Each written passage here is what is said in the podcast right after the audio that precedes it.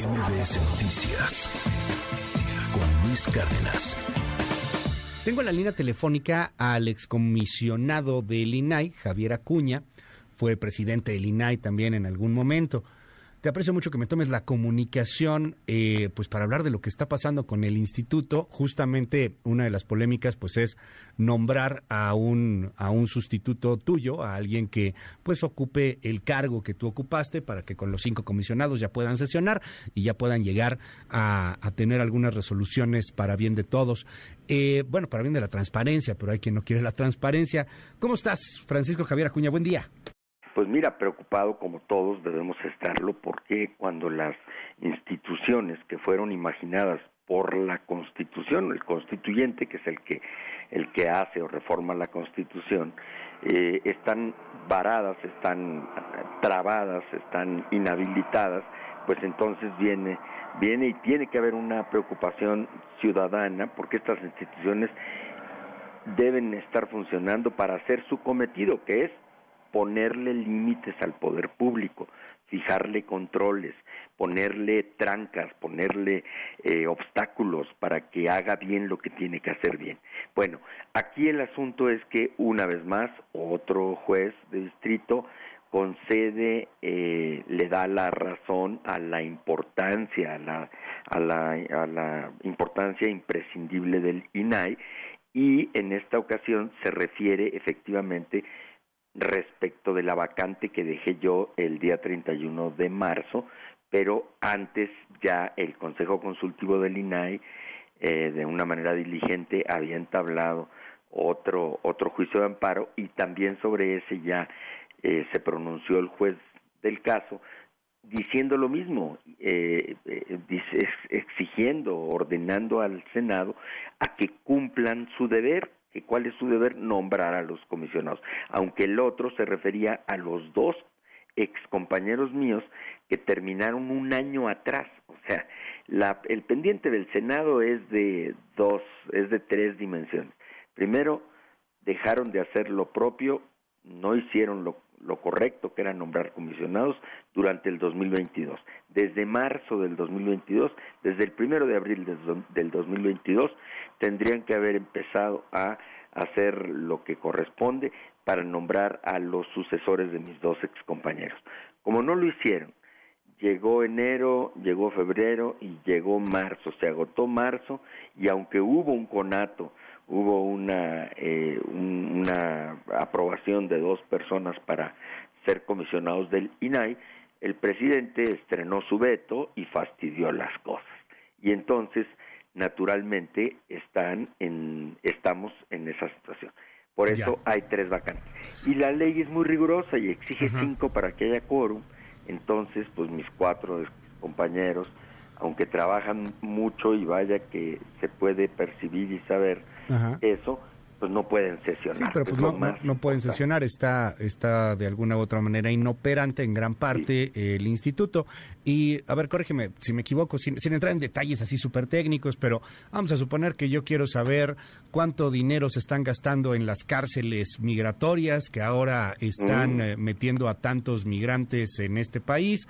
Y, y, bueno, este quiero saber cuánto gastan en gas, ¿no? y meto una solicitud, perdón ahorita tú puedes seguir preguntando, el derecho de acceso a la información está, está eh, acuérdate que las dependencias son las que tienen la información, no el INAI. Yo lo pregunto, yo lo pregunto, Javier, y me, me, lo niegan y ahí sí ah, ya me fregué, ¿no? Eso sí. Ah, bueno, lo van a negar olímpicamente, te lo voy a decir ya por qué, porque la, esta administración lo que sí ha logrado hacer es ponerle prácticamente un VAT a todas las a todas las este, preguntas importantes de fondo que se le hacen y las batea las reduce a dos tres datos de, de, lo máximo para a mínimos para que la gente se se bueno pues, se sienta frustrada y ya no prosiga o simplemente les dice que ahí no toca que es en otra ventanilla aunque sí les toca.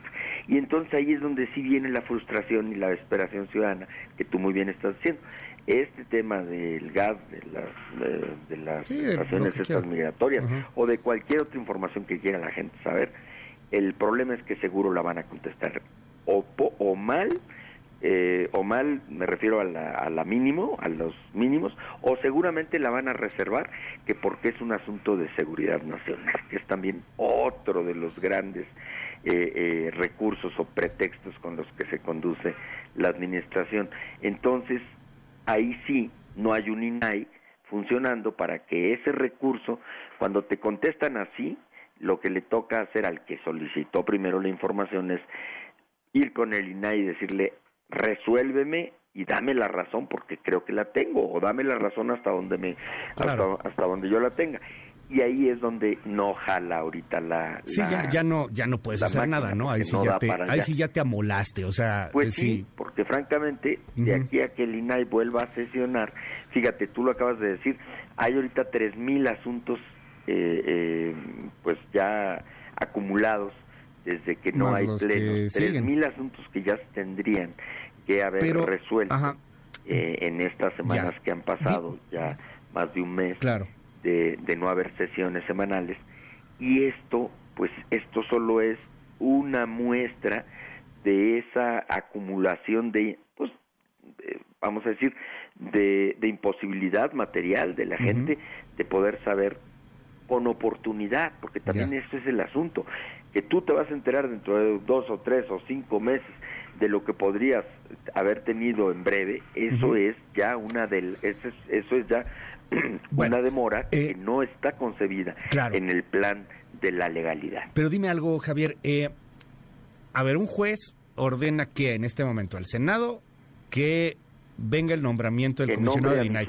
Y, a mí me encanta porque sí lo técnico y los abogados y el deber ser. No, sí, estoy de acuerdo. Pero, a ver, este, dime algo, Javier. ¿Y si no qué?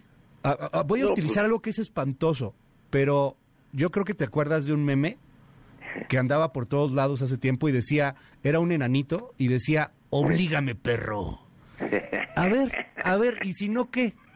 ¿Y si no lo nombra qué? No, no, no han podido, mira, el otro juez eh, que ya te decía también ordenó y, e impuso una multa de 10 mil pesos a la JUCOPO, a la Junta de Coordinación Política. ¿De cuánto?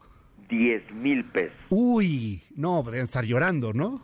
Pues entonces, los se, senadores, se lo gastan en una comida, Javier, menos. Esto porque los senadores le dijeron, al, al, le, le, contestaron, pues, ¿no? Al juez, al, al juez de amparo, fueron a, a, decirle, oye, pues no, no es una situación de vida o muerte que nombremos, porque no queda el instituto en peligro de, de inacción, así de plano. Pues les contestó, claro que sí, y lo tienen que hacer, pero se han estado con toda con toda eh, con las guardadas proporciones se han burlado de las resoluciones de los jueces pues de amparo. ¿por qué? pues porque ellos aducen ellos dicen los senadores que esto no es eh, solamente de reunirse y ya nombrar que tienen que ponerse de acuerdo y efectivamente para ponerse de acuerdo pues es un órgano de 128 integrantes pues por más consensos que se suponía que tendría que haber, pues no los tienen cuando una mayoría grande sigue los pasos del presidente y de un secretario de gobernación que fue a decirles ahí mismo que el mundo ideal sería que el INAI no tuviera coro. Entonces, estas cosas así como son, son más claras que el agua. Pero, entonces, ¿qué pasa si no lo nombran nada? Ah, o sea, otro regaño, otros 10 mil pesos. La esperanza está en la Suprema Corte. La Suprema Corte ya tiene un procedimiento también que se llama de controversia constitucional, que también ya el INAI tuvo que eh, enviar, tuvo que promover, todavía era yo comisionado, porque si no, si, si, si no se hubiese hecho cuando todavía era yo comisionado, ya, ya no habría cinco para poder votar el poder ir ante la Corte para ese fin. Entonces se tuvo que hacer. Se mandó y la, la ministra Loreta Ortiz le dio entrada, le dio admisión a la controversia, pero no concedió lo que se le pedía, que era que, pues por lo pronto, eh, resolviera concediendo la suspensión para que el Pleno pudiera seguir operando con cuatro. Eso es lo que se busca ahora que otro ministro va, va a resolver si eso es posible y esperemos que eso se lleve pues pronto, pero en la Corte que está también llena de asuntos de, de mucho tiempo que se están llenando porque todo va a la Corte ahora, ¿por qué? pues porque pues porque hay muchas anomalías que necesitan revisión por parte del Tribunal Máximo y eso es una muestra también de la temperatura de una crisis republicana. Ahora, eh, tú hacías referencia a esto que en algún momento dijo la Secretaría de Gobernación, esto que en algún momento dijo Adán Augusto López, se filtró el audio, por ahí ahorita lo, recuperamos, este en donde él está con senadores, ¿no? Y les dice el secretario de Gobernación, a ver, el mundo ideal es el mundo sin INAI. Y esa es la neta, o sea, para el, gobierno es eso, el presidente más claro no ha podido ser, él no quiere el INAI, dice que son muy caros, que eh, todo. Eh, lejos de la argumentación política, en, en temas pragmáticos de lo que viene, ¿ves que haya alguna resolución o, o, más bien este año nos vamos a quedar pues sin INAI? O sea, seamos seamos muy francos, esto parece que, se está si eh, es por el Senado, así como así como se ven las cosas, a pesar de que el bloque de oposición que le llaman allá bloque de contención eh, ha dado muestras de todo el interés y de toda la exigencia de nombrar, como no tiene los números de votos suficientes y cuando el partido grande, que es el partido grande y sus aliados, los otros grupos parlamentarios de los partidos que son sus aliados, eh, eh, están prácticamente siguiendo la inspiración del mundo ideal que les dijo el presidente a través del secretario de gobernación, es evidente que no va a ser por ellos.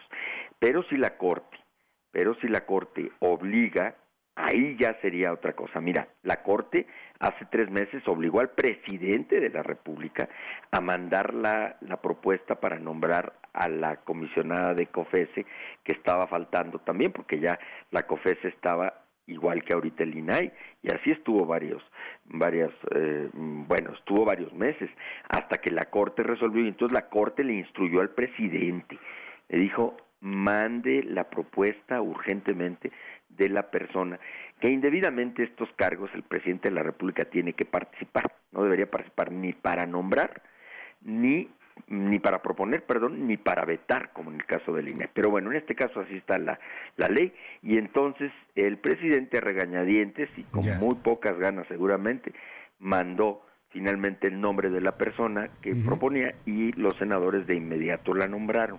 Entonces la expectativa que hay, la única para que esto se desatore es que la Corte ordene.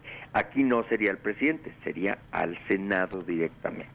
Y eso tendría un peso muy grande, sin duda. Si la Suprema Corte, te interrumpo ahí, Javier, si la Suprema Corte, que en algún momento podría llegar esto, si la Suprema Corte le ordena al Senado y el Senado de todas maneras dice, Nel, obliga. No, pues mira, es que desgraciadamente la crisis republicana se avisora o se deja venir, se deja ver cuando hay este tipo de reacciones eh, que estamos escuchando a, pues, con verdaderamente angustia angustia ciudadana debería de haber cuando estamos escuchando que por qué hacen no cumplen el trámite legislativo que deben cumplir los senadores o los diputados luego se indignan porque la, la corte les dice que pues no vale así, pues es que las cosas se hacen bien hechas, o sea, por eso se lleva un trámite, por eso se sigue Pero es que es el mundo del deber ser, Javier, y este mundo es otro. Este, si no lo hace, o sea, la corte llega, vamos a suponer, o sea, ya el último caso, llega a la corte, le ordena al Senado y el Senado dice,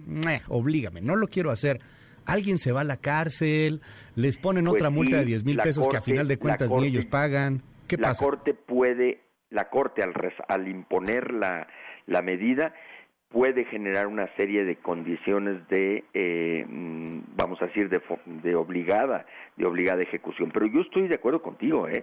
Si al final de cuentas eh, la rebeldía republicana en términos de la, la desobediencia a las eh, a las previsiones que según el nivel de jerarquías de los que están involucrándose cada vez más en este tipo de cuestiones están en falla, en falta, pues entonces ya viene lo que es propiamente pues una una situación de crisis de crisis de instituciones que es crisis republicana y ya está ocurriendo. O sea, ya en este momento existe crisis republicana. La crisis republicana no es eh, esperemos ¿verdad? que llegue a una situación pavorosa de términos eh, ni siquiera imaginados o, o, que se puedan andar este, explicando antes. Pero eh, hay crisis cuando ya las instituciones topan, como dijiste tú, topan una con otra y ni yo me muevo ni tú te mueves y aquí me quedo y no me importa y muévele y hazle como quieras, como dijo tú, como dijo el del meme ese, el este, gnomo. que estabas diciendo. El Entonces, de oblígame, perro. eso, eso, eso es un problema que puede llegar a darse Bueno. porque la crisis institucional ya está servida. Muchísimas gracias, Javier Acuña. Vamos a estar atentos a lo que suceda con este tema. Y bueno, pues estamos al habla, si nos permites. Es el Pero excomisionado del que la. Corte se haga valer y que, y que el Senado, Bueno. aunque sea regañadientes, lo tenga que hacer. Gracias, es Francisco Javier Acuña, excomisionado del Instituto Nacional de Acceso a la Información y Protección de Datos. MBS Noticias con Luis Cárdenas.